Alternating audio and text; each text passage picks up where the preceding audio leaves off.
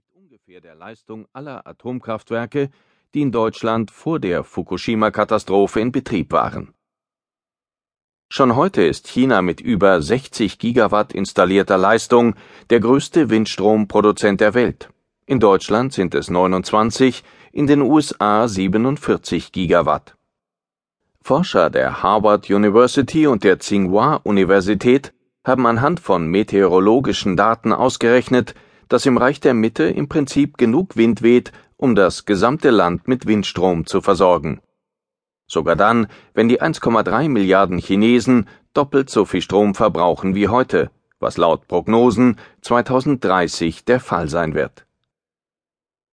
Das größte Hindernis für den schnellen Ausbau ist, wie in Deutschland, das unzureichende Stromnetz.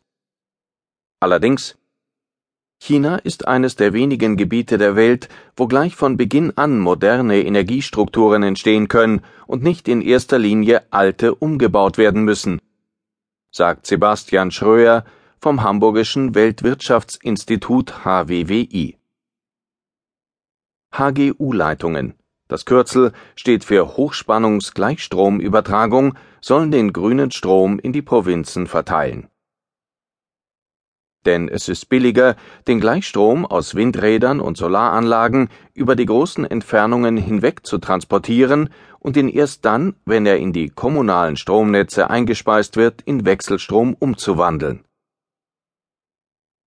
China ist inzwischen führend beim Bau dieser Übertragungssysteme, sagt Bjarne Andersen, Direktor der britischen Beratungsfirma Anderson Power Electronic Solutions.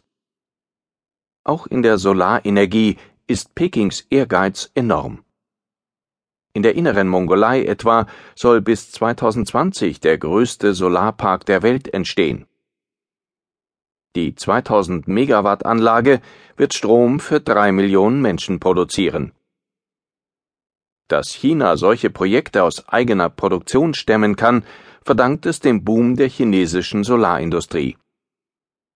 Deren Erfolgsgeschichte spielt in Wuxi, einer farblosen Fabrikstadt im Industriegürtel Shanghais. Dort hat Suntech seinen Sitz, Weltmarktführer in der Fertigung von Solarzellen. Das Vorzeigeunternehmen kommt allerdings wenig chinesisch daher. Der Chef besitzt einen australischen Pass, die Firmensprache ist Englisch. Das neue Hauptquartier, ein minimalistischer Glaspalast hat ein Österreicher entworfen. Es ist selbstverständlich CO2-neutral gebaut. Es gibt eine Kletterwand und einen Basketballplatz für die Mitarbeiter. Und in der Lobby hängt ein großes Foto des obersten US-Klimaschutzpredigers Al Gore, der Suntec 2008 besucht hat.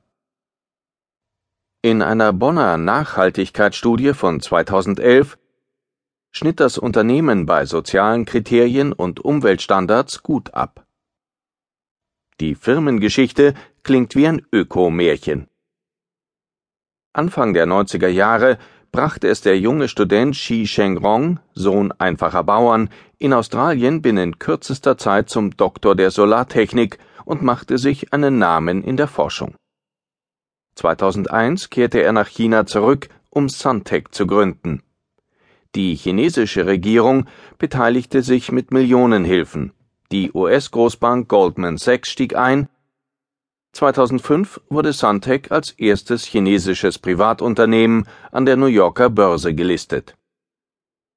Das Magazin Time kürte Xi zum Helden der Umwelt. Heute gilt er als einer der reichsten Männer Chinas.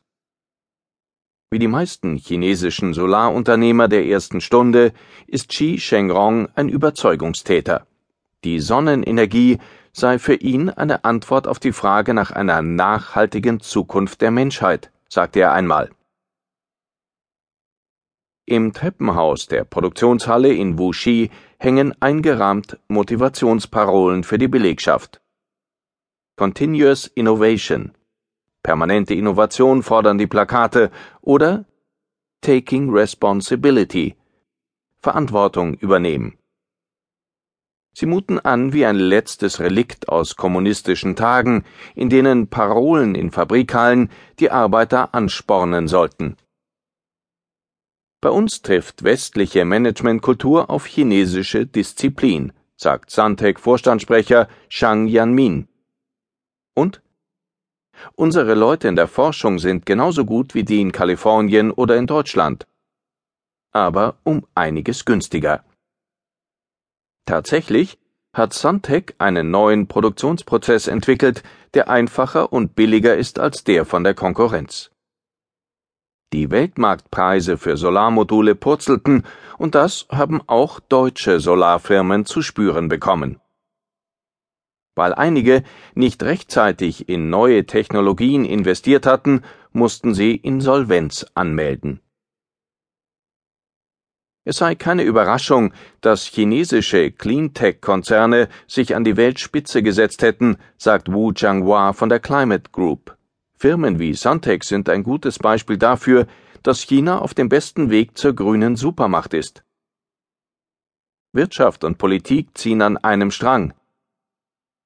Die Unternehmen genießen die Förderung des Staates, gleichzeitig treiben sie die Regierung dazu an, weitere Anreize für einen grünen Energieboom zu schaffen. Manche grüne Idee lässt sich in einem Land wie China schneller umsetzen als in Deutschland. Motorroller mit Verbrennungsmotor etwa wurden in vielen Städten kurzerhand verboten. Ist das nun die Ökodiktatur, oder einfach nur nachhaltige Politik im Schnellgang? Sicher ist, die Zeit drängt. Noch deckt China mehr als 70 Prozent seines Strombedarfs aus der klimaschädlichen Verbrennung von Kohle. Doch auch hier beginnt die Regierung gegenzusteuern. Veraltete Kraftwerke sollen sauberer Kohlenutzung weichen. In der Millionenmetropole Tianjin wird in wenigen Monaten Chinas erstes emissionsfreies Kohlekraftwerk